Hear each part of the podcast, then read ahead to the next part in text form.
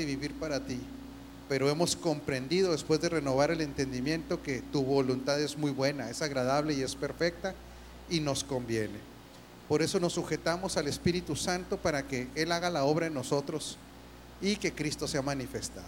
En el nombre de Jesucristo el Señor. Amén.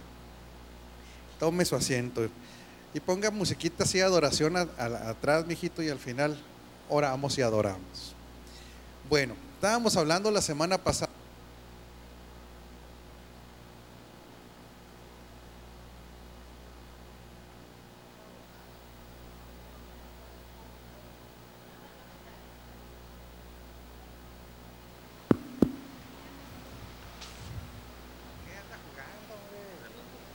tan grandote y ya no está para juego este señor, hombre.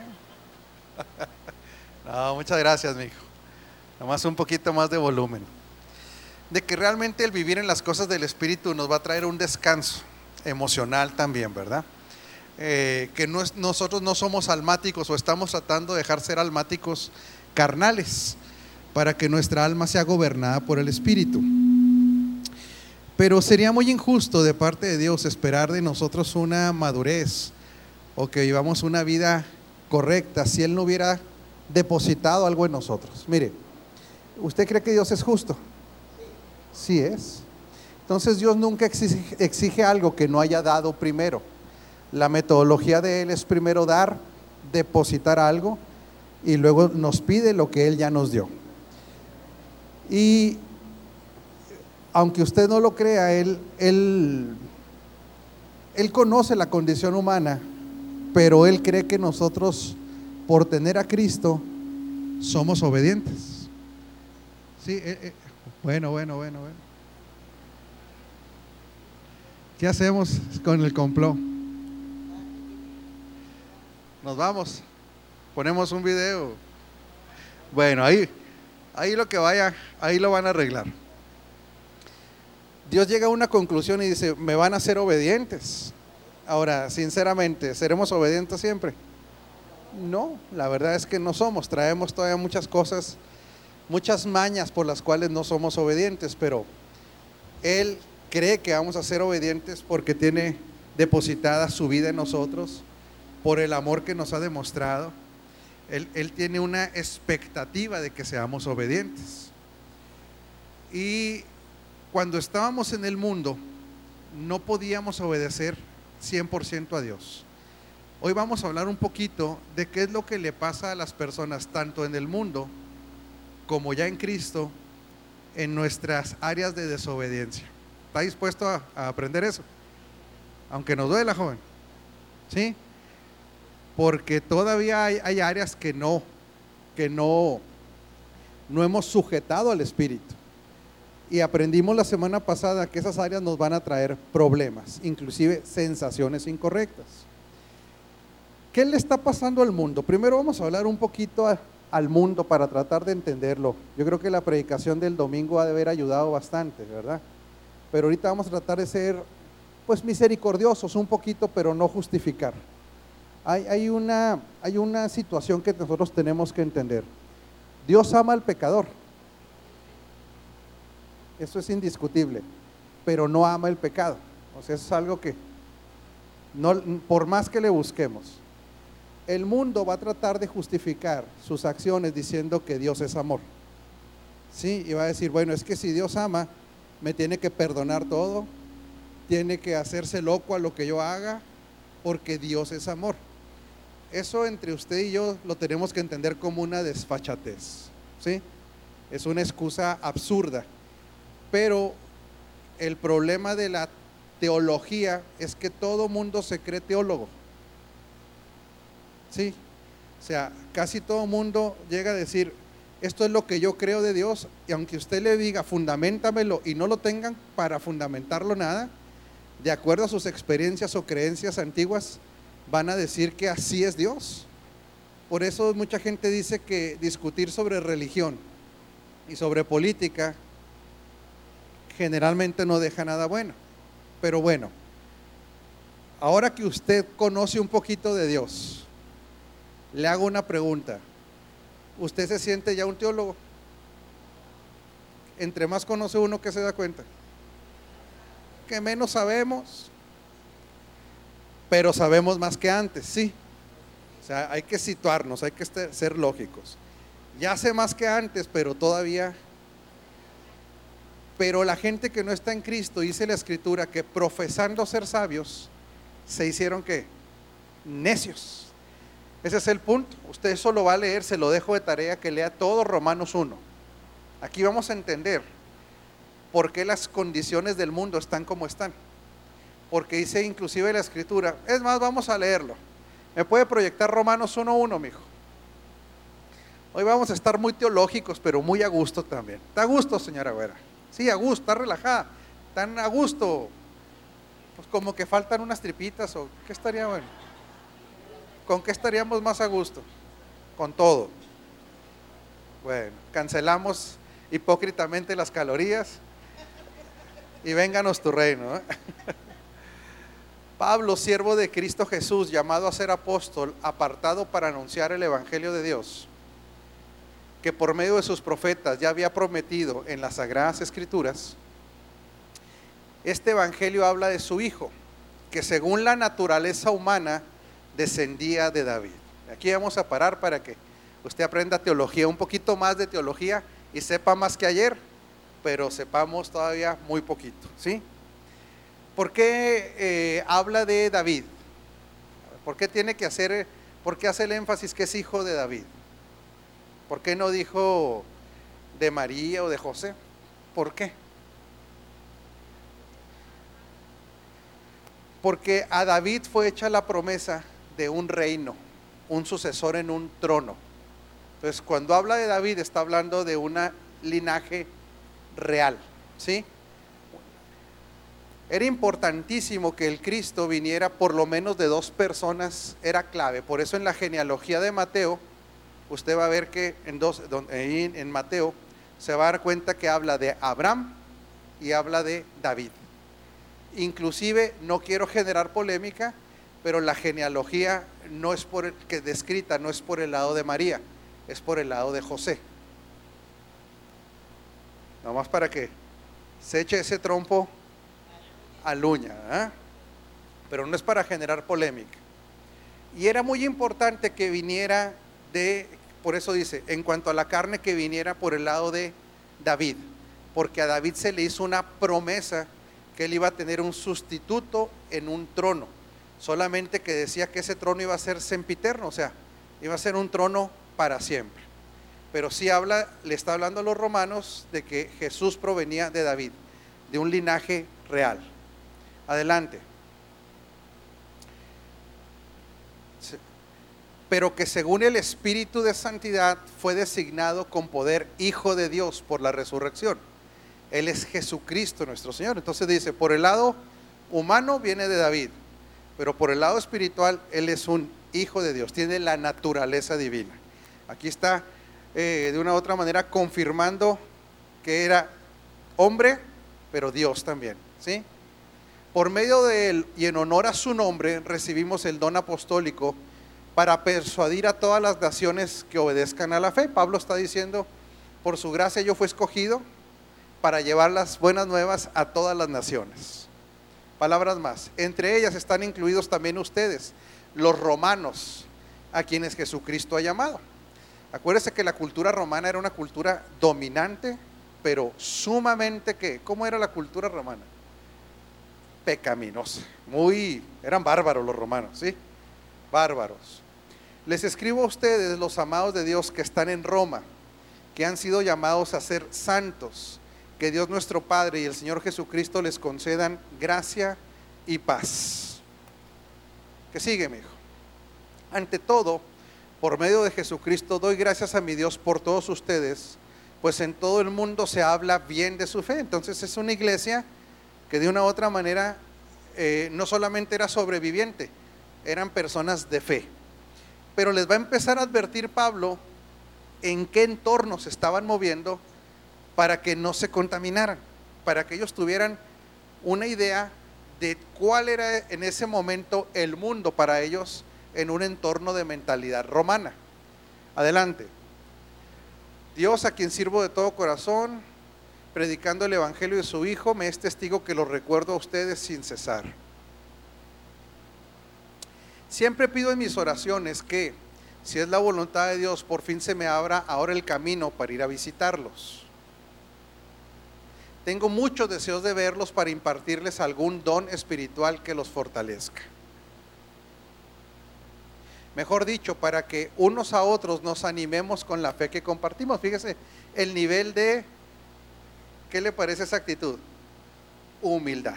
Esa era una característica de Pablo. Siendo un teólogo extraordinario, se movía entre las personas, no sobre las personas. Por eso la característica del liderazgo del nuevo pacto es entre, no sobre. ¿Sí?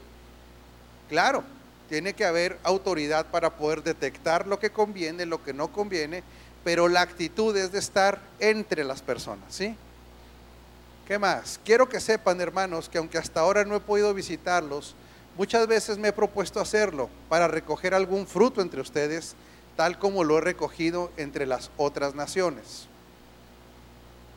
Estoy en deuda con todos, sean cultos o incultos, instruidos o ignorantes. De ahí mi gran anhelo de predicarles el Evangelio también a ustedes que están en Roma. A la verdad, no me avergüenzo del Evangelio. Y aquí viene un versículo que es clave para nosotros, ¿verdad? Pues es poder de Dios para la salvación de todos los que creen, de los judíos primeramente, pero también de los gentiles está diciendo también para los, romanos hay una salvación. Y él dice algo muy importante, que es algo que ya, ya vamos a entrar en el tema. No me avergüenzo del Evangelio, porque este Evangelio tiene poder para salvar. Entonces aquí el primer mensaje es, le hago una pregunta. Si los va a empezar a instruir acerca del pensamiento del mundo en ese tiempo y les está diciendo, no me avergüenzo del Evangelio porque tiene poder, les estaría exhortando a algo. Claro, no, a no avergonzarse. O sea, si le está diciendo, yo no me avergüenzo porque este evangelio tiene poder, ¿cómo era posible? ¿Por qué probablemente se pudieran avergonzar ellos del evangelio? ¿Por temor? ¿Temor a qué? ¿Perdón? Crítica, rechazo, a dejar de pertenecer. Exactamente, a ser diferente. Entonces le está diciendo, ¿saben qué? Yo no me avergüenzo de este evangelio porque este evangelio tiene poder. Y aquí es algo que nosotros tenemos que empezar a analizar. Si el evangelio lo vemos solamente como una actitud de ser bonachón, estamos a la mitad de la revelación. El evangelio tiene poder para transformar nuestra conducta, sí. Y hacernos buenas personas, sí. Buenas digo así entre comillas. Pero ¿para qué más tiene poder el evangelio? Para salvación, para transformación, para gobernar. O sea, el Evangelio es la metodología de Dios para mostrar no nada más su amor, para mostrar también su poder. El problema es que entre nosotros, mientras, si nosotros nos avergonzamos, no va a poder manifestarse todo esto. ¿Sí? Ok, lo que sigue. De hecho, en el Evangelio se revela la justicia que proviene de Dios, la cual es por fe de principio a fin tal como está escrito, el justo vivirá por la fe. Y dice, aquí en el Evangelio se nos revela la justificación. ¿Sí? El que Dios nos pueda ver igual que su Hijo, y esto es solamente por fe. Y esto es por fe y produce fe. Entonces, el Evangelio es el único que tiene la capacidad de tomar a una persona como fuimos, pecadora, lo peor que haya sido, y ponerlo en el mismo nivel de Cristo. No hay otra. No es una religión, no son las buenas obras, es el Evangelio. Es el que puede poner a una gente y tomarla de haber sido lo peor para ponerlo al mismo nivel de Cristo. Eso es justificar. Ciertamente, y aquí empieza ya a hablar de por qué el mundo desde aquel tiempo ya existía una rebeldía contra Dios. Dice, ciertamente la ira de Dios viene revelándose desde el cielo contra toda impiedad e injusticia de los seres humanos que con su maldad obstruyen la verdad. ¿Sí? Entonces lo que está diciendo, ya hay un sistema que lo que va a hacer es que por causa de la maldad va a tratar de obstruir la verdad, se va a oponer a la verdad. ¿Sí? Se va a oponer realmente al conocimiento de Dios. Se va a oponer a que la verdad que Cristo sea manifestada. En otras palabras, ese sistema, ¿desde cuándo tiene operando? Desde la caída. Y entre los romanos dice, hay gente que trabaja con este sistema para que la verdad no llegue. Y Dios dice, tiene ira por esa gente. ¿Sí? O sea, por eso tenemos que ver el otro lado. Estamos en un tiempo de gracia. El que se quiera convertir, ¿cuánto le cuesta convertirse? Nada. Es gratuito para él, pero no fue gratis. A Dios le costó. ¿Sí? Pero, ese, pero, pero está diciendo, pero todo el que practica en piedad, todo el que vaya en contra, a mí me genera ira el pecado, a Dios le genera molestia el pecado. Y más en este sistema que está diciendo, hay gente que se está oponiendo a que Cristo sea conocido, a que la verdad se, se revele. Vamos más. Me explico. Lo que se puede conocer acerca de Dios es evidente para ellos, pues Él mismo se lo ha revelado. En otras palabras, este sistema empieza a decir Dios no existe cuando hay cosas que son evidentes, aunque no sea teólogo, hay evidencia de que Dios existe. Pero este sistema lo que empieza a decir es, no, Dios no existe. No, eh, ¿Por qué los romanos no, no iban a aceptar el que no quisiera, verdad? El que quisiera ir en contra de esto. ¿Por qué no iba a aceptar a, a un Dios como Jesucristo? ¿Por qué no? ¿Cuál era el sistema de creencias de los romanos? Eh, su estilo de vida, pero ellos eran politeístas. Ellos tenían varios dioses. ¿Sí? Entonces, cada uno de esos dioses de una u otra manera para los romanos, imagínense, había el dios, ¿quién, conoce al dios Baco? Algunos fueron siervos del dios Baco. ¿Sí saben quién era el dios Baco? El del, el del alcohol, ¿verdad? Entonces, algunos sirvieron a Baco hace mucho tiempo, no sabían, ¿verdad? Pero bueno, ya lo saben. Entonces, bueno, que se revele un Dios verdadero, porque los dioses lo que hacían era sostener su cultura, su estilo de vida, ¿sí? Ok, vamos a seguirle. Porque desde la creación del mundo, las cualidades invisibles de Dios, es decir, su eterno poder y su naturaleza divina, se perciben claramente a través de lo que Él creó. De modo que nadie tiene excusa. Mire, el ateísmo es más una filosofía que una ciencia. Otra vez, ¿sí? La evolución la enseñan a los muchachos como una ley. Esto es un error. Los que conocen el método científico saben que una ley es algo que ya fue comprobado y aquí está el ingeniero que nos puede dar cátedra de eso.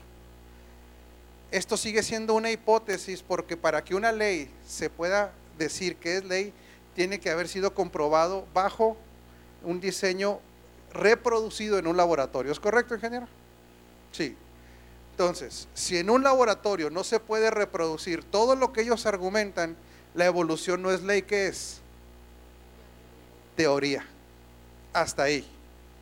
Entonces, realmente, ¿por qué el ateo le interesará mucho la parte científica a la mayoría de los ateos de decir, provenimos del chango, no provenimos del chango. ¿Cree que ellos estén metidos en eso? ¿Realmente les preocupe mucho si vienen del chango o no vienen del chango? ¿Cree que no duerman en la noche? Que digan, pues ¿de dónde vendré? Parezco chango, pero, pero no sé si venga. No.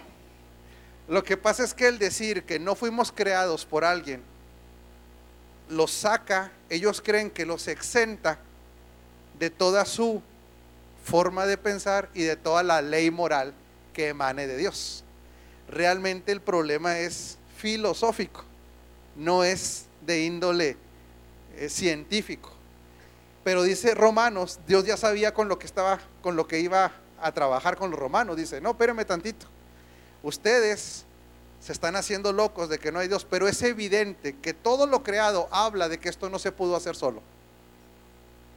ahí Pablo ya empieza a meterse a una línea casi, casi filosófica, diciendo, ustedes más bien lo que le están sacando es a tener que darle cuentas a alguien. Mejor digan que esa es su vida, en vez de decir que esto se creó solo. Porque para que esto se haya creado solo, ¿saben, ¿saben que está peor que en chino? Simple y sencillamente, póngase a analizar que todo lo que existe tiene un propósito. O sea, si alguien científicamente dijera, bueno, la nada le dijo a la nada, ¿qué estás haciendo nada? Nada. ¿Qué hacemos? Pues algo. ¿Y como que se te ocurre? Pues un universo. Y luego, ¿qué hacemos después del universo? Le dijo la nada la nada. Pues el universo, mira, se va a venir desarrollando hasta que se formen los planetas y luego los planetas tengan ecosistemas. ¿Y qué es ecosistemas? No sé, dijo la nada, pero suena muy bonito. Y cuando exista el ecosistema, la materia va a estar en el agua y se le va a ocurrir que se van a formar este, ah, los átomos van a formar moléculas y las moléculas van a decir, ¿qué estás haciendo molécula? No, pues estoy muy aburrida. ¿Qué te parece si, tomamos sentido y nos hacemos primeramente un protozoario y luego después cuando se cansó el protozoario de ser protozoario dijo, nos hacemos peces y luego estaban hartos de ser peces y se hicieron anfibios? Sí, sí me entiende, o sea, se necesita creer más, se necesita más fe para creer la evolución que para creer la creación. Entonces, eh, Dios dice, ah, mire, es como, le ha tocado que alguien le quiera, ¿cómo se dice cuando le quieren ver la cara, hombre? Lorar la píldora. Ya cuando agarró a alguien que le quiere dorar la píldora, ¿qué le dice usted? A ver, vamos hablando bien, ¿de qué se trata esto? ¿Qué, qué le decimos a alguien? ¿Qué, qué? Pues, ¿qué quieres? ¿De qué se trata? Es lo que hoy le está diciendo a los romanos, o sea, romanos, por favor, mejor vamos a definir qué quieren, la humanidad qué quiere, porque estar negando que yo existo, hay un por qué. Ok, se perciben claramente a través, ok, sígale, mijo. De modo que nadie tiene excusa, dice. A pesar de haber conocido a Dios, no lo glorificaron como a Dios, ni le dieron gracias, sino que se extraviaron en sus qué. Y se les oscureció Póngamela en Reina Valera, por favor, mijo. Mire, aquí ya llegamos al punto clave. Romanos 1. Aquí es donde vamos a entender por qué está el mundo como está. Porque habiendo conocido a Dios, no le glorificaron como a Dios ni dieron gracias. Antes se desvanecieron en sus discursos y el necio corazón de ellos fue entenebrecido. En otras palabras, póngame Reina Valera 1995-1960, por favor.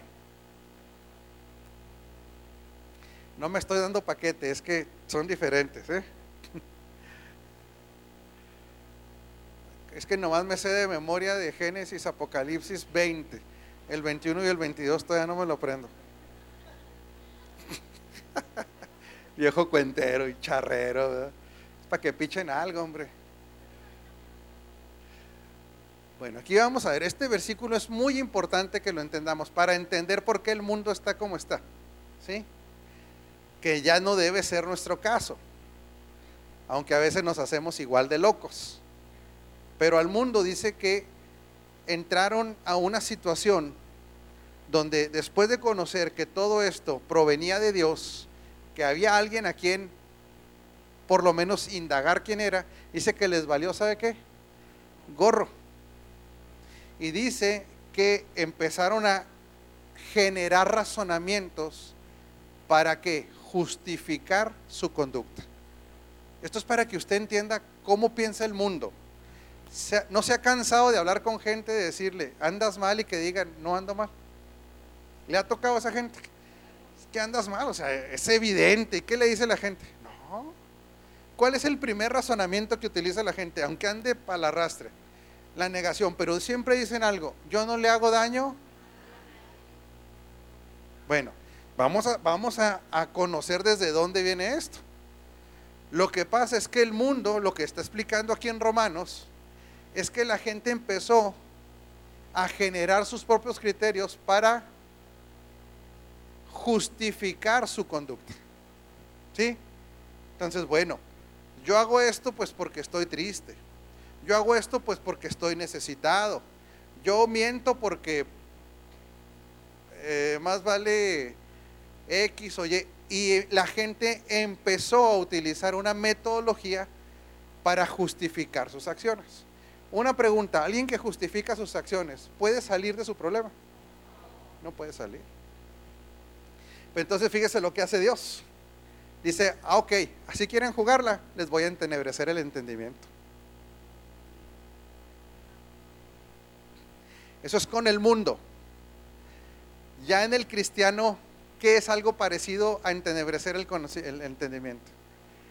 A ver quién me lo dice. Ya era el cristiano. Hay algo parecido. ¿Cómo se le llama? cauterización de la conciencia. Y ese cómo es, ¿cuál es la diferencia? Que estando en Cristo nosotros no tenemos condenación, pero la conciencia se puede ir cauterizando y cauterizando y cauterizando hasta que llega un momento en que todo lo que hacemos ya nos vale también. Ya, ya no, ya es tanta la justificación que empieza un declive moral en la vida de las personas. ¿No halló la versión, hijo?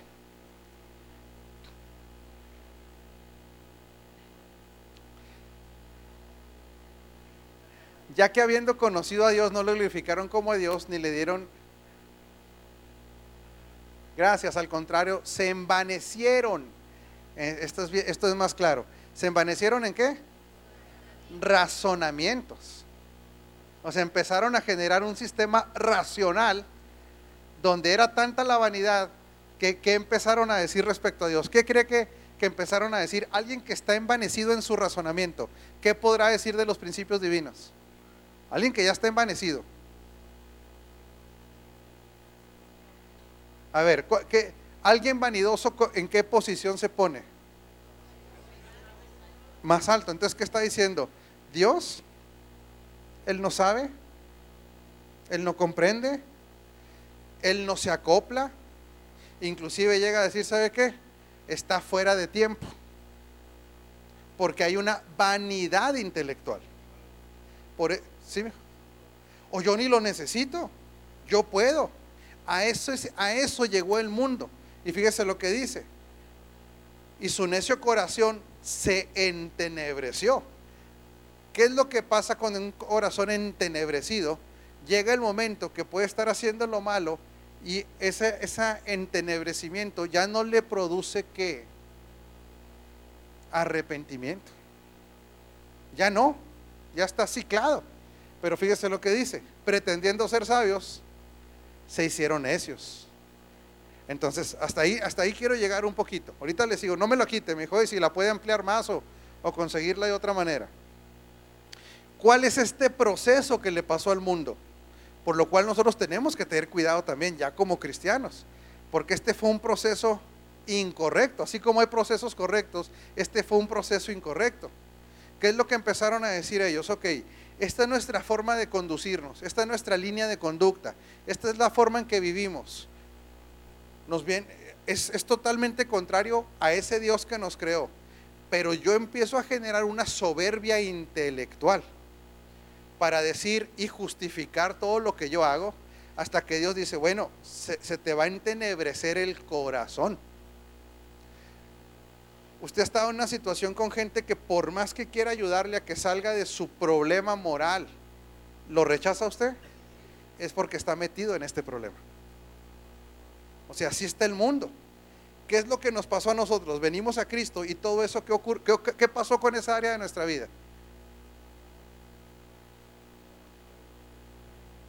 No, al contrario. Nosotros estábamos así. Venimos a Cristo y ¿qué nos pasó ahora en la conciencia? se, volvió a iluminar y se volvió a activar. Salimos de ese vale gorro, salimos de esa soberbia intelectual. ¿Se acuerda que decía Cristo que teníamos que si alguien quería entrar al reino tenía que ser como qué? Como un niño. Eso es lo que está diciendo. Se acabaron las excusas. Veo mi realidad. Es que mire, déjeme explicarle cómo opera el mundo. El mundo en todo este rollo que tira, que ni ellos mismos se la creen. ¿Cree de veras que Dios esté muy preocupado por decir, híjole, me van a ganar intelectualmente? No, no, no. O sea, lo que Dios dice, chavos, si quieren enlodarse, ahí está el charco. O sea, no, no, no, no quiero que usted interprete lo que estoy diciendo que a Dios no le importe la gente.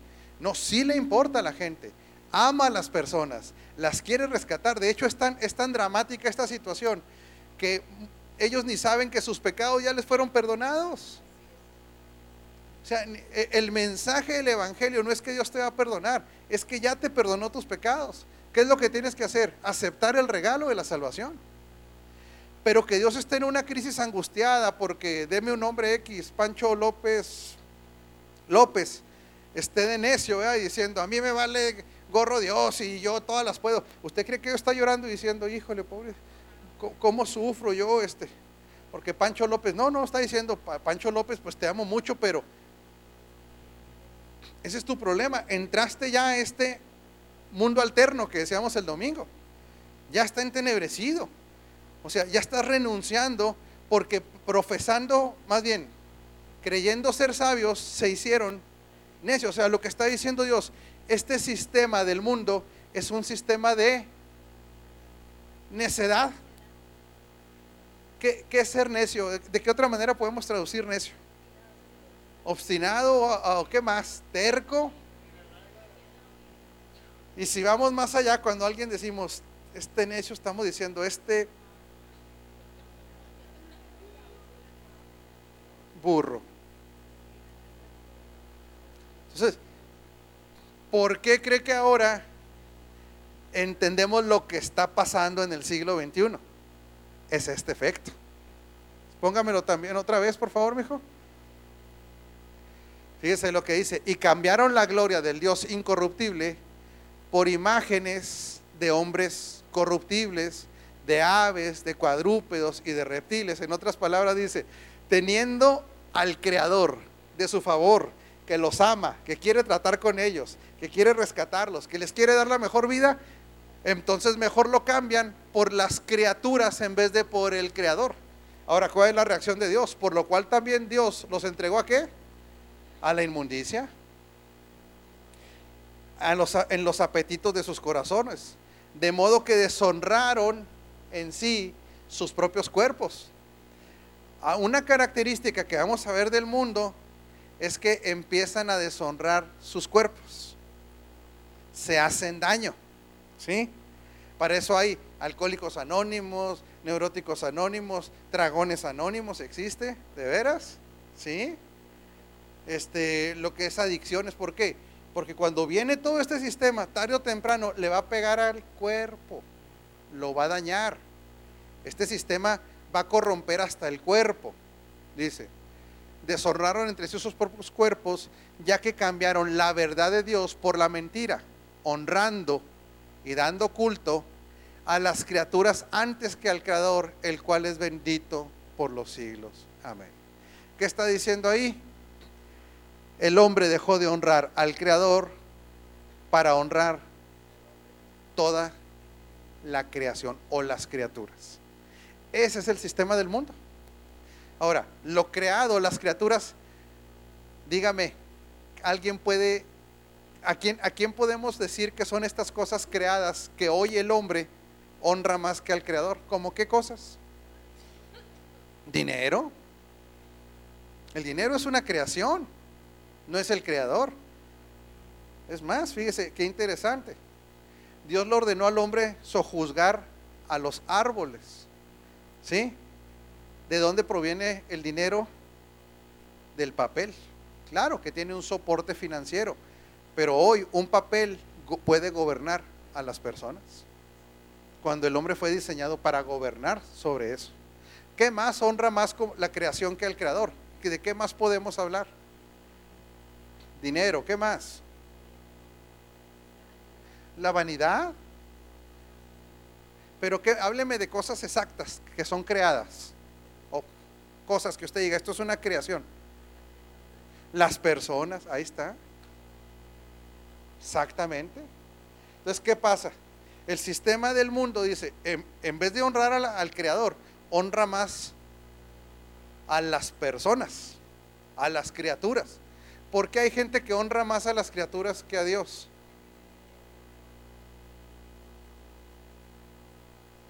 A ver, una cosa.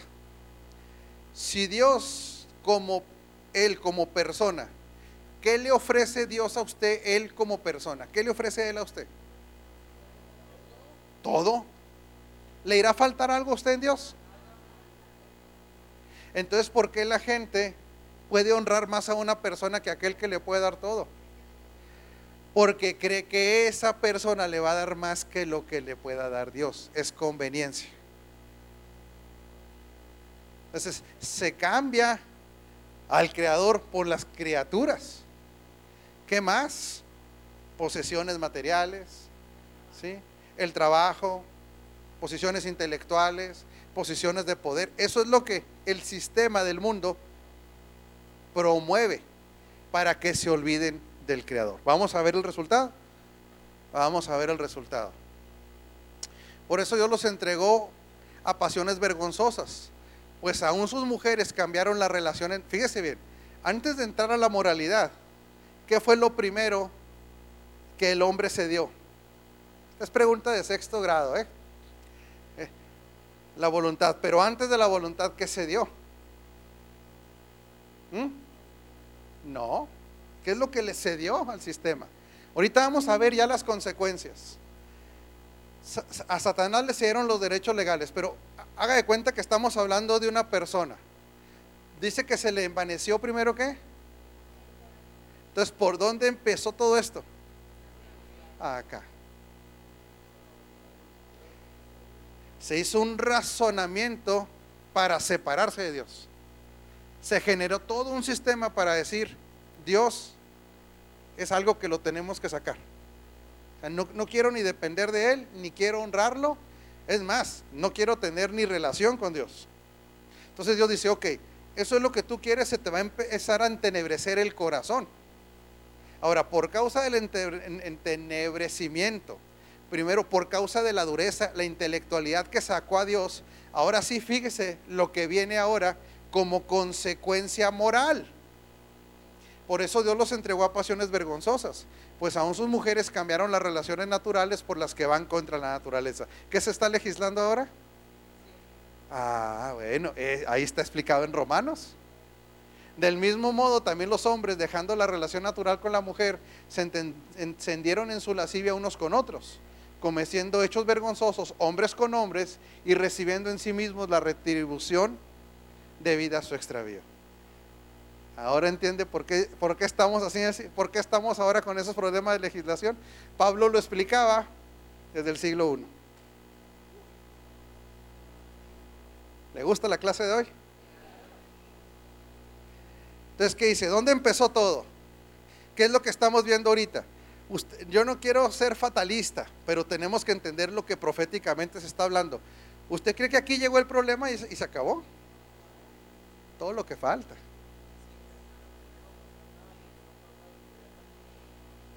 dijeron, bueno, pues ahorita como quiera le hacemos. Fíjese nada más, esto se lo está explicando a los romanos. Nada más para que sepa usted algo, ¿eh? El pueblo romano, que llegó a ser de lo más depravado, ellos nunca legislaron a favor del matrimonio homosexual. ¿Por qué cree? Porque ellos dijeron, no, esto nos va a afectar muchísimo, que lo, lo seguían practicando, pero legislarlo tal no. Ni ellos que se extraviaron, ¿eh? Dijeron, como legislación no.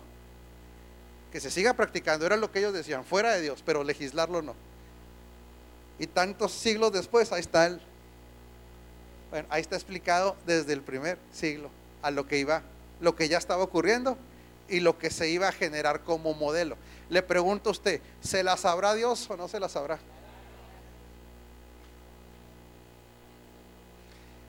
Cuando el mundo va y se le siente la última Coca-Cola del desierto, Dios dice, ay, ay, ay. Por favor.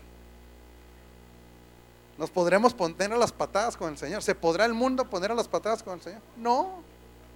Dígale que está enseguida usted, no te pases de listo. Con Dios no se puede. Sí, porque como cristianos a veces nos queremos pasar de lanzas. Dígale que está enseguida usted, no, no le hagas. Va a salir, todo va a salir. Entonces, ¿cuál fue la metodología? La soberbia humana. La soberbia, no, no, no, no, no, no, no, ¿qué vamos a necesitar ese creador? Nada, nada, nada. Nosotros la podemos. Olvídenlo, déjenlo. Vamos a hacer las cosas como queremos. Ok, dijo Dios. Háganle. Aquí estamos, esto es parte del tema, ¿eh? no crea que me estoy saliendo. Esto es lo que sigue el tema, pero quiero darle más, quiero que lo entienda desde el origen, ¿sí? Entonces, todo, todo sistema que se toda sociedad que se desliga de Dios va a terminar con una conducta incorrecta. A eso va a llegar. Pregunto, ¿y si los hijos de Dios dejamos de honrar al Señor, ¿se nos va a manifestar en la conducta? Por supuesto. Si es que eso no estamos exentos. Dice la escritura que Dios no nos condena en el sentido de que no lo no se va de su vida, pero ¿tendrá efectos? Por supuesto. A ver, sígale, señor Tillo, porque no. Dice, ok, como ellos no quisieron tener en cuenta a Dios, los entregó a una mente que, ándale, ese, es el sistema. O sea, dice, ok, ya no quieres, dejo que tu mente, si ya la quieres desligar de mí, ahora sí a tu mente, la sirve. ¿Por qué? Fíjese qué interesante. Porque aún el no creyente tiene hasta cierto punto un nivel de conciencia. Usted cuando no estaba en Cristo, ¿no sabía que andaba haciendo mal las cosas de todas maneras? Porque hay un nivel que se llama conciencia humana. Eso también Dios lo diseñó. No está tan sensible como la conciencia espiritual. Porque la conciencia espiritual cuando venimos a Cristo se, se magnificó. Pero aún el que está fuera de Cristo sabe lo que está haciendo. ¿Y qué es lo que dice Dios? Dice, bueno, no quisieron tener en cuenta, Dios los entregó una mente depravada para hacer cosas que no deben. Están atestados de toda injusticia. Y aquí viene todo lo que ese sistema que se separa de Dios, que no quiere tener a Dios, empieza a manifestar. Diga conmigo manifestar, por favor. Exacto. ¿eh? Fornicación. ¿Qué es lo contrario a la fornicación? En el matrimonio. Sexo se vale, por supuesto, pero es en el matrimonio. Perversidad. Dios no quiere que seamos perversos. Avaricia, maldad, llenos de envidia, homicidios, contiendas, engaños y perversidades. fíjese, murmuradores, calumniadores, enemigos de Dios, injuriosos, soberbios, vanidosos, inventores de males, desobedientes a los padres, necios, desleales, sin afecto natural, implacables, sin misericordia. Esos, aunque conocen el juicio de Dios, que los que practican tales cosas son dignos de muerte, no solo las hacen, sino también se complacen con los que lo practican. O sea, ellos dicen, sabemos que andamos para el arrastre, pero no queremos andar solos, te invitamos. ¿Se acuerda cuando andaba en la maldad que no quería andar solo? ¿Eh? Pues sí, pues otro, pues cómo.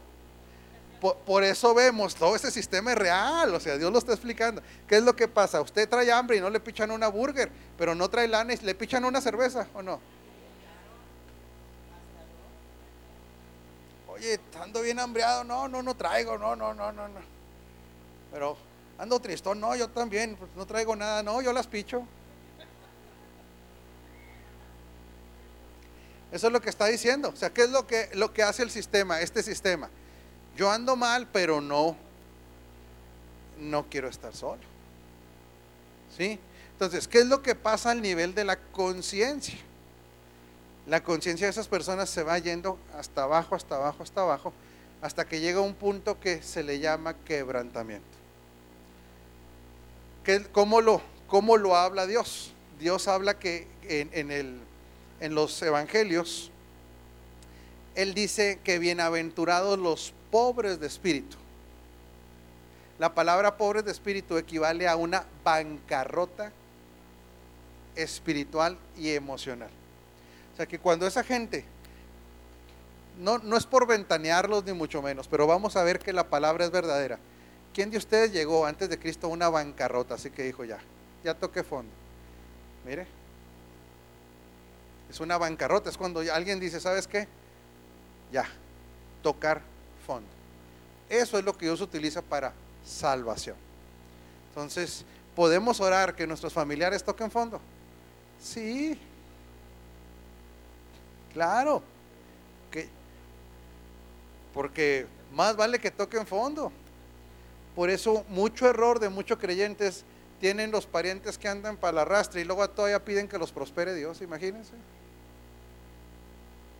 ¿Usted cree que toquen fondo todavía ricos, guapos y con carros y no, Padre, yo te pido que procedan al arrepentimiento. El que sigue, señor Tillo.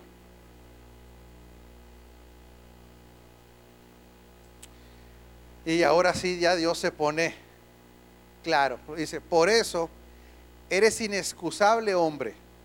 Tú que juzga quien quiera que seas, porque al juzgar a otro te condenas a ti mismo.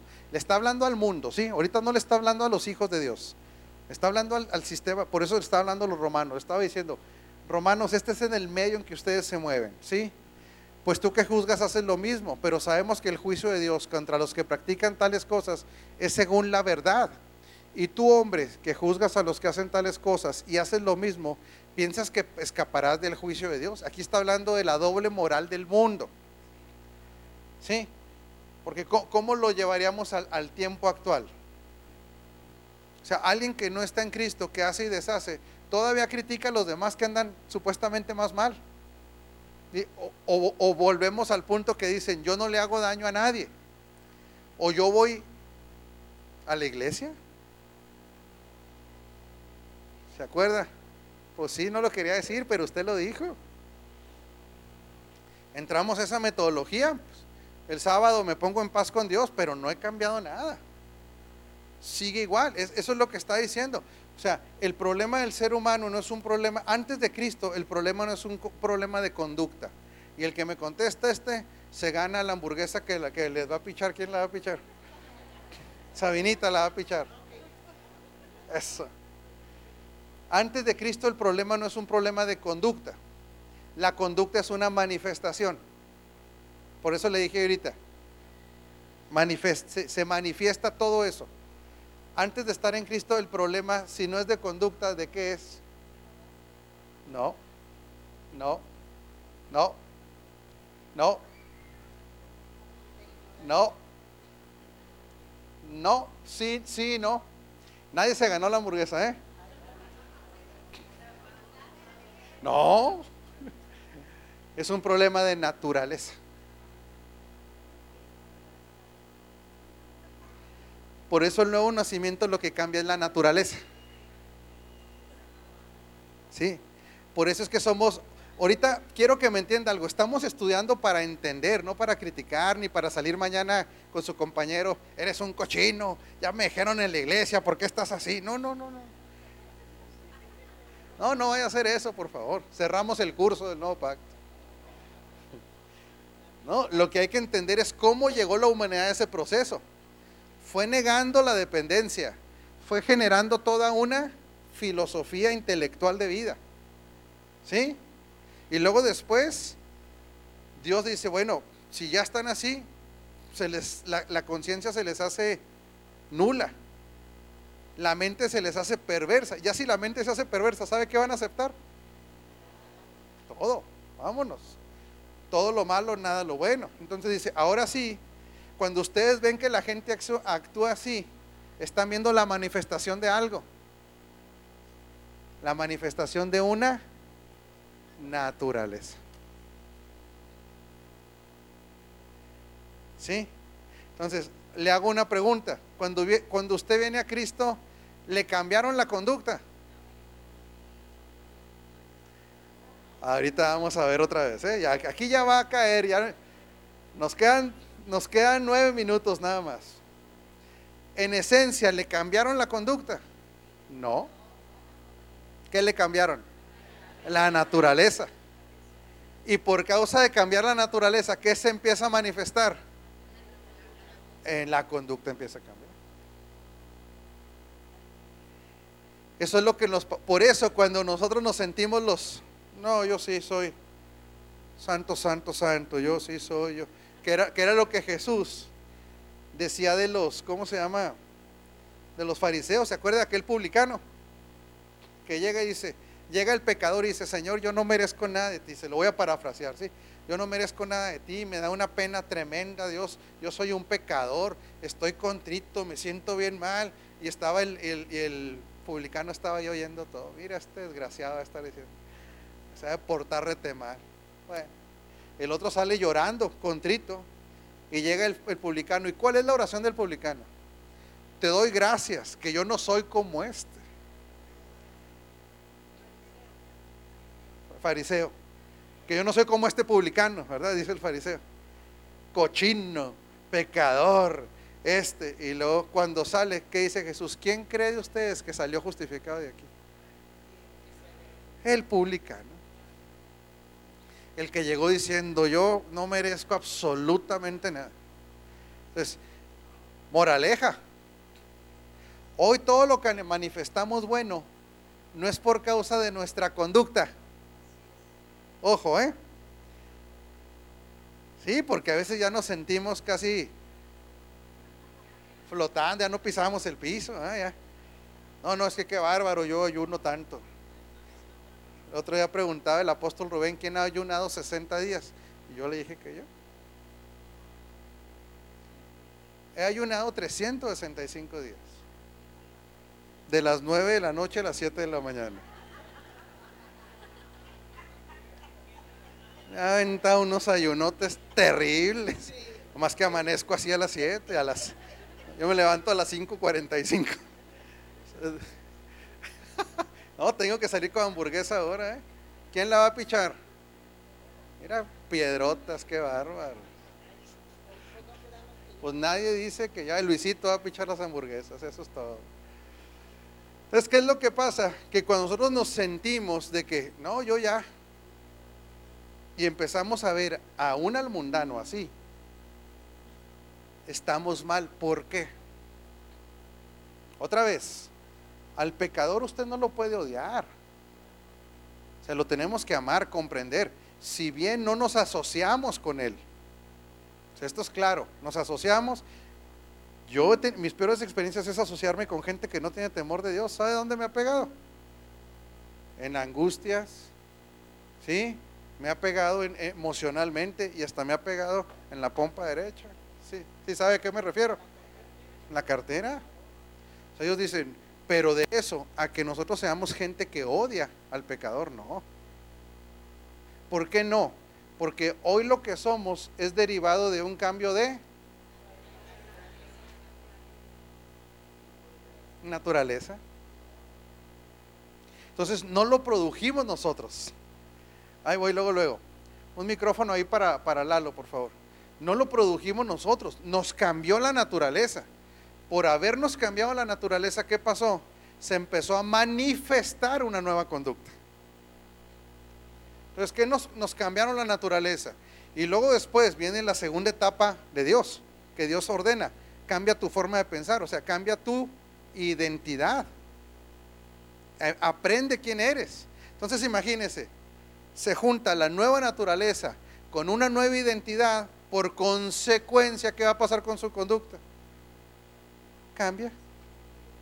Pero le hago una pregunta, ¿usted es el héroe de la película? Líbrenos Dios y la Santísima Biblia. Caballero. Eh, una pregunta, este, cuando hablas, Apóstol, sobre asociarnos eh, con personas que no son cristianas, ¿esa asociación en, qué concepto te, refieres? ¿En, la cuestión de relación de negocios o, en, qué, en áreas? mira, es imposible no tener relación con el no creyente, pero hay que ver su trayectoria. ¿Sí? Va a ser imposible que no tengamos relaciones eh, este, de índole a veces comercial. Imagínate que lleguen a la tienda alguien y eres cristiano. No, no eres cristiano, no te vendo. No, no se puede. Lo que sí tenemos que entender que alguien que su naturaleza no ha cambiado, tenemos que investigar más. Ahora, a nivel de asociarse en matrimonio con alguien que no tiene a Cristo. De una vez se lo digo, ¿eh? Ya sabe a lo que va. entienda esto, cuando alguien se casa con alguien que no tiene a Cristo, está casándose con alguien de naturaleza diferente. Ya no estamos hablando de religión, o sea, va a ser en todas las cosas, pero uno tiene discernimiento. Lo que pasa es que no es lo mismo hacer un negocio de, de 200 pesos con un no creyente que casarse con alguien. O sea, va a tener que usar su discernimiento. Por eso la escritura dice, no se unan en yugo desigual, ¿sí? Con los incrédulos. ¿Por qué? No, no se trata de alguien bueno o malo, es que la naturaleza no le va a dar. No le va a dar. Entonces, y más, si vamos más allá, el yugo desigual no nada más es en el espíritu, ¿eh? es en el alma. O sea, que un cristiano que se case con otro cristiano, que almáticamente sea totalmente diferente en propósito, va con otra cristiana, ¿sí? Va a tener problemas, aunque sean cristianos los dos. Ajá, claro. Ese es un yugo desigual. ¿Por qué? Porque propósitos totalmente diferentes, inestabilidad emocional, intelectualidad completamente diferente, costumbres totalmente diferentes. Entonces los dos estamos en Cristo, sí, pero usted no va a solucionar la vida con su pareja hablando en lenguas todo el día. Sí, cuando estén peleando, ora en lenguas, a ver, por favor. No, es que para dónde yo voy yo para acá y tú para acá. Son destinos a veces proféticos completamente diferentes. Eso es yugo desigual también. Y en el físico también, le tiene que gustar la dama al joven y, y al joven y, y al revés, ¿verdad? Vamos a terminar porque ustedes no dejan terminar. Ok. Y tú, hombre, que juzgas a los que tales hacen tales cosas y haces lo mismo, ¿piensas que escaparás del juicio de Dios? Está hablando otra vez a la gente que no tiene a Cristo, ahí le está hablando de un juicio, sí, el juicio de la eternidad, ¿eh? se llama el juicio del trono blanco, ¿sí? El juicio del trono blanco. Mm, ¿Piensas que escaparás del juicio de Dios o menospreciar las riquezas de su benignidad? Fíjese qué interesante, menospreciar las riquezas de su benignidad, paciencia y generosidad, ignorando que su benignidad te guía al arrepentimiento. Por eso, mire, cuando usted llegue a un punto de, que alguien le diga, es que a poco tu Dios manda al infierno, sí, sí manda al infierno, pero te voy a corregir, permite que te vayas al infierno. El que decide ir al infierno eres tú, no Dios. Otra vez, aquí vamos a aprender a que defienda su fe también. ¿Qué está diciendo ahí? O menospreciáis las riquezas. ¿Qué es menospreciar algo? Rechazar. Es como cuando usted eh, los niños son muy sinceros, ¿verdad? Los, adultos tenemos mayor educación. Sí, pero cuando usted le regalan en, diciembre algo que no le gusta, ¿qué hace ya usted como adulto? Ay, qué detalle. Gracias. Ahí va, va al, ¿cómo se llama? Va al closet y ahí se queda por años. ¿Sí le ha pasado alguna cosa? Por eso usted puede regalar ¿Sabe, que los americanos son bien prácticos? Ellos regalan tarjetas, ¿cómo se llama? Tarjetas de regalo para que usted, lo que le están regalando es un dinero, para que usted vaya y compre lo que quiera. El americano, ¿sí? Pero una pregunta, cuando le regala a usted esos, esos calcetines tejidos a un niño de 12, de, de 5 años, que usted los tejió con todo el amor del mundo, ¿verdad? Punto, ¿y cómo se llama? Punto de cruz o cómo? Derecho y revés. Sinceramente, ¿cree que el chavalo se enamore de esos calcetines? ¿Y cuál es, qué, cara hace el chavalo cuando usted le regala esos?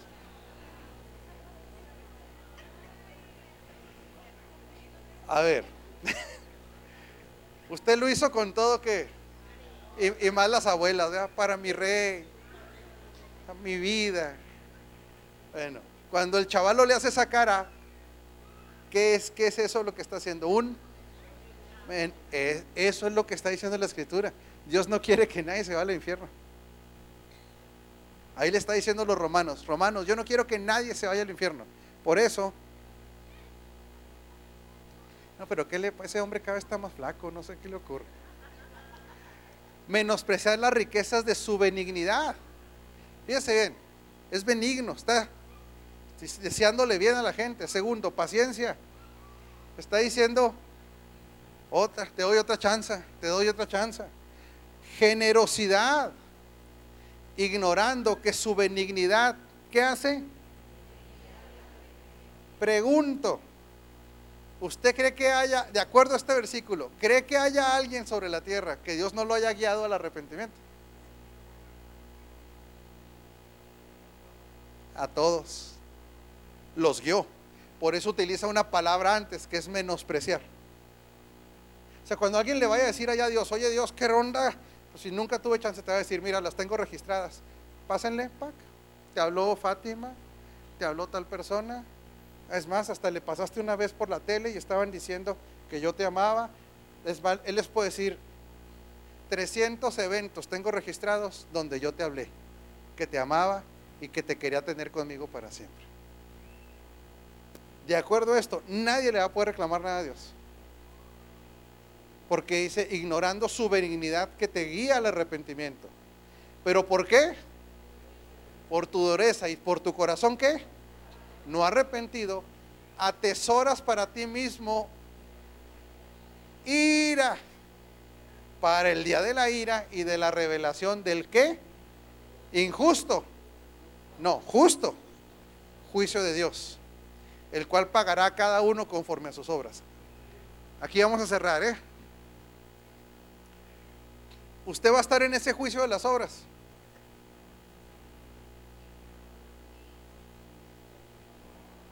No. Esto es para el esto es para el que nunca recibió a Cristo. Lo que hace es todo este speech, Pablo está diciendo, no me vengas, ¿eh? O sea, no me vengas que no te dio chance, no me vengas que no, no, no, no, no, no. No me quieras, Pablo estaba diciendo, no me doren la píldora. No te hagas. Por eso dice, hombre eres inexcusable. Al hablar del juicio de obras, no está hablando para los hijos, está hablando a aquellos que rechazaron el regalo, que lo menospreciaron. Entonces Dios va a decir, bueno, no quisiste, ahora sí vamos a ver si te alcanza con tus obras. Eso es lo que le está diciendo al mundo. Entonces ahí cuando pase, ahí es donde sí va a pasar todo el recuento. Y quiero que usted lo comprenda porque usted es un teólogo ya en Cristo casi. ¿Sí? Cuando alguien diga, pues mira Señor, tuve 724.214 buenas obras. Ya alarmé. Perfecto. Ahora vamos a ver tus errores. Vamos a ver el balance. Otra vez, ¿esto es para usted? No. No, pues tantos, tantos. Ok, 214 mil. Ah, pasaste. Ya la armaste. Nada más que estos son los que hiciste. Vamos a ver de las cosas que no hiciste, que tenías que hacer. Ay, todavía ando bien. No, ahora vamos a ver las de pensamiento. Vamos a ver todo lo que pensaste mal. Aunque quedaran empatados, cuando habla del justo juicio de Dios, dice, te tengo aquí sí lástima, Margarito, porque te voy a explicar lo único que te permite el acceso a mi presencia para siempre es que no hubieras cometido ni un solo error. A eso se le llama la justicia de Dios. Los que van a estar en mi reino tienen que tener cero errores, como ustedes. Como ustedes. ¿Sí, me sabe por qué usted no tiene, por qué tiene cero errores? Porque aunque no fue por sus obras, usted aceptó el regalo. El regalo es, te voy a poner cero errores. Ese es el regalo. Me voy a olvidar de todo lo que hiciste. Ese es el regalo. Está diciendo, es más, por causa de que me recibiste, te hice una nueva criatura. Esa nueva criatura ya no peca, la del Espíritu ya no peca. Por lo tanto, si el otro quedó muerto, no puedo hacer un comparativo de buenas y malas. Porque tienes una nueva naturaleza, tienes la naturaleza de mi hijo. Entonces pregúnteme, ¿a cuál juicio voy a ir yo? Pregúnteme. Al tribunal de Cristo. Ese no es para salvación, ese es para premiación. Ahí le van a dar sus galardones a Benita. Le van a dar sus...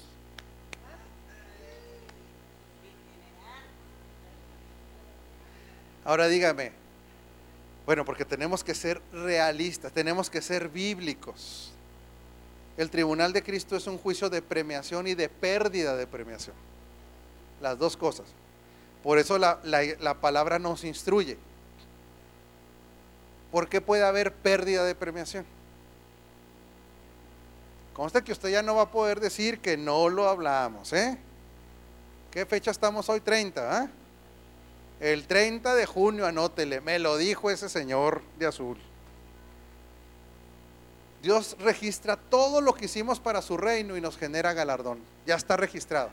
Por eso dice la escritura, hasta cuando ustedes le dieron un vasito de agua a uno de mis hijos, queda registrado. Entonces, ¿por qué hay pérdida de galardón? Por, ¿Sí, mi hijo? A ver.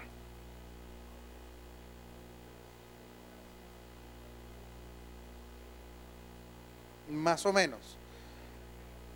Lo que Dios va a evaluar de todo lo que hemos hecho va a ser la intención del corazón.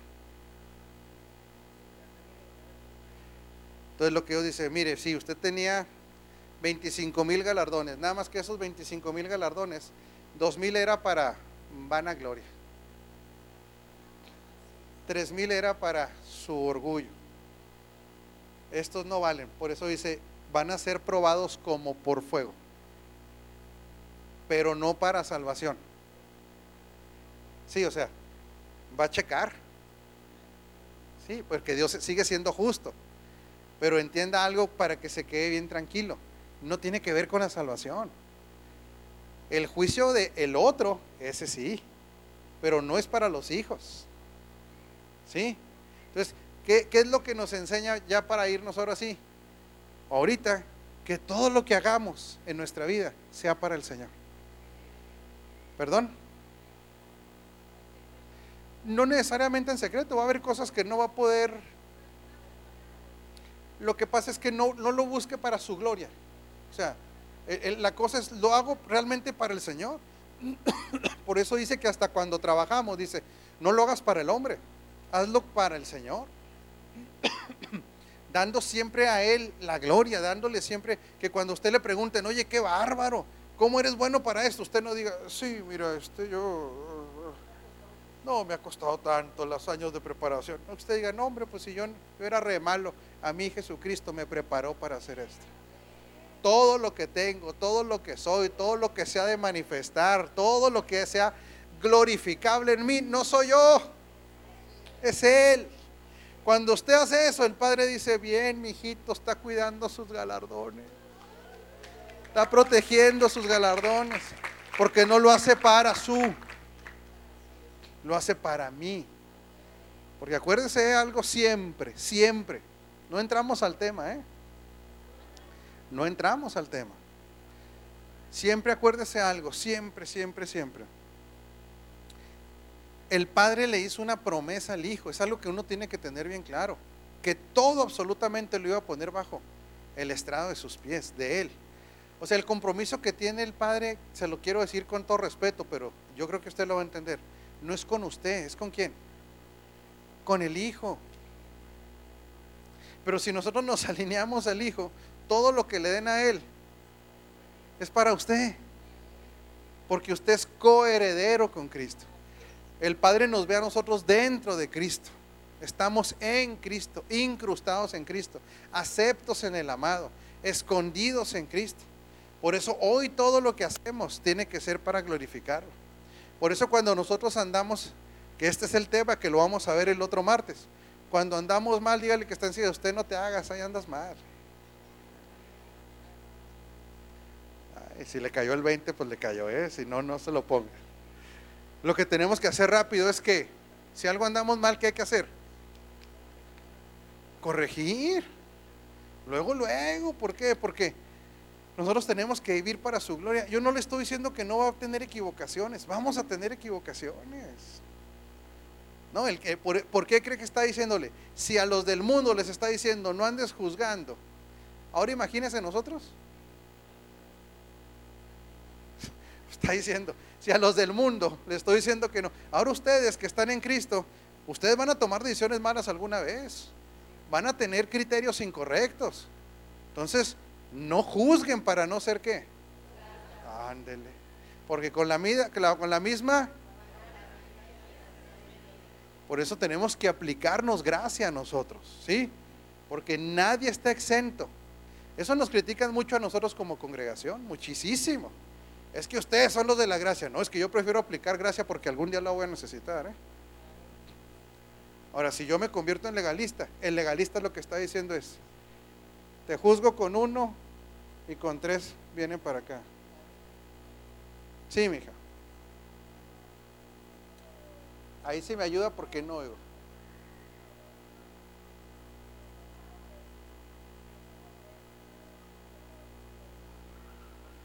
¿Cómo, doctor?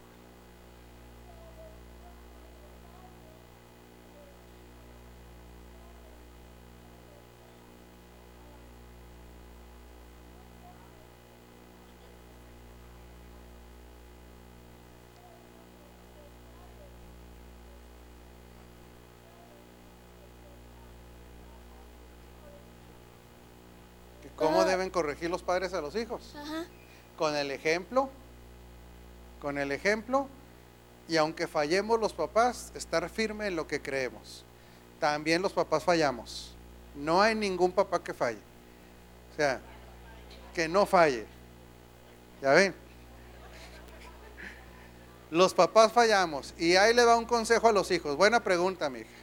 Si un hijo dijo, ¿por qué te voy a hacer caso, papá, si tú fallas? No, es por, no es porque yo falle o no falle. Tú tienes que hacer caso porque este es el diseño divino. O sea, no se trata de que yo sea perfecto, no. Mi hijito, te conviene obedecer los diseños de Dios. Sí, no están sujetos a que yo falle o no falle. No, pues qué fácil agarran los chavalos. ¿Qué tal si se la volteamos a los chavalos? ¿Me apoya? Pues no te compro nada porque fallaste. A ver, ¿les gustaría eso, chavalos? Así me gusta, calladitos se oyen como. Pues, yo qué obligación tengo de pagarte comida, escuela. Si tú fallaste, ráscate con tus propios. ¿Quieren eso, chavalos? Entonces no juzguen a sus papás cuando fallan. No juzguen a sus papás cuando fallan. Los papás fallamos, de una vez se los decimos. Pero nuestra, el educarlos es porque es de acuerdo a un diseño. Y el diseño no se equivoca. El papá se puede equivocar, el diseño no se equivoca. ¿Verdad? ¿Por qué no pone tantita adoración en vez de estar tome y tome agua ahí, señor Tillo? Pues es que. Así sentadito, sí. Sí, mija. El que se quiera parar, bájale poquito, nada más una última pregunta de aquí. Sí, mija.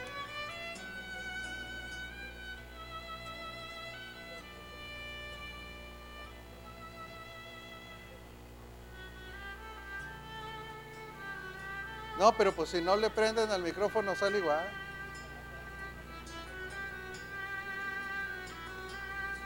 Con respecto al tema anterior de los no creyentes, después de conocer su trayectoria, que sigue?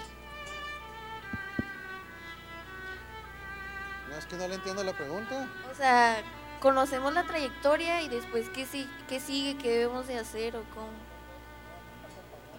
Ah, A los ¿cuál? no creyentes cuando Ah, interactuamos con ellos. Primero, no adopte su estilo de vida. No lo adopte. Segundo, no deje que le laven el coco. O sea, ¿qué, qué es lo que vemos de este sistema? ¿Dónde empezó todo el problema? En una intelectualidad. Sí, se los quiero decir porque es muy buena pregunta. Muchos muchachitos son bien firmes con el Señor, primaria, secundaria, prepa, entran a la universidad, les empiezan a cambiar sus fundamentos. ¿No es cierto esto? Eh, es mentira. Ellos hablan de la religión, no saben hablar de Dios. Sí, generalmente los maestros van a hablar que la religión, nosotros no seguimos religiones, eso es algo que tenemos que tener claro, muchachos. Nosotros seguimos a Cristo. La religión falla, sí, pero Cristo no ha fallado. Y Cristo sí conoce todas las cosas. Y es más sabio que los profesores. Entonces, lo que pasa es que ya nomás entran a la universidad y quiero decirles que los bombardean. Los bombardean. Entonces, yo le, yo le aconsejo, no se, sea firme en lo que cree y no adopte sus costumbres. Y otra cosa, el que se junta con lobos. Entonces, si yo conozco sus trayectorias, yo puedo tener una relación, pero no puedo ser amigo íntimo. O sea, es muy diferente tener una relación de que estudiamos, que sí, pero de trabajo, que una vez fuimos en bola al cine, sí. Pero si yo me junto con aquellos que practican lo incorrecto, tarde o temprano, yo voy a ir bajando mis defensas. Hasta que yo voy a ver normal todo eso y al rato. Ese es el consejo, mi hija, ¿sí? Levante sus manitas y adore ahí tantito Dios antes de irnos, Señor. Tío. Aquí adoramos a Si usted se quiere parar, párese, por supuesto, ¿verdad?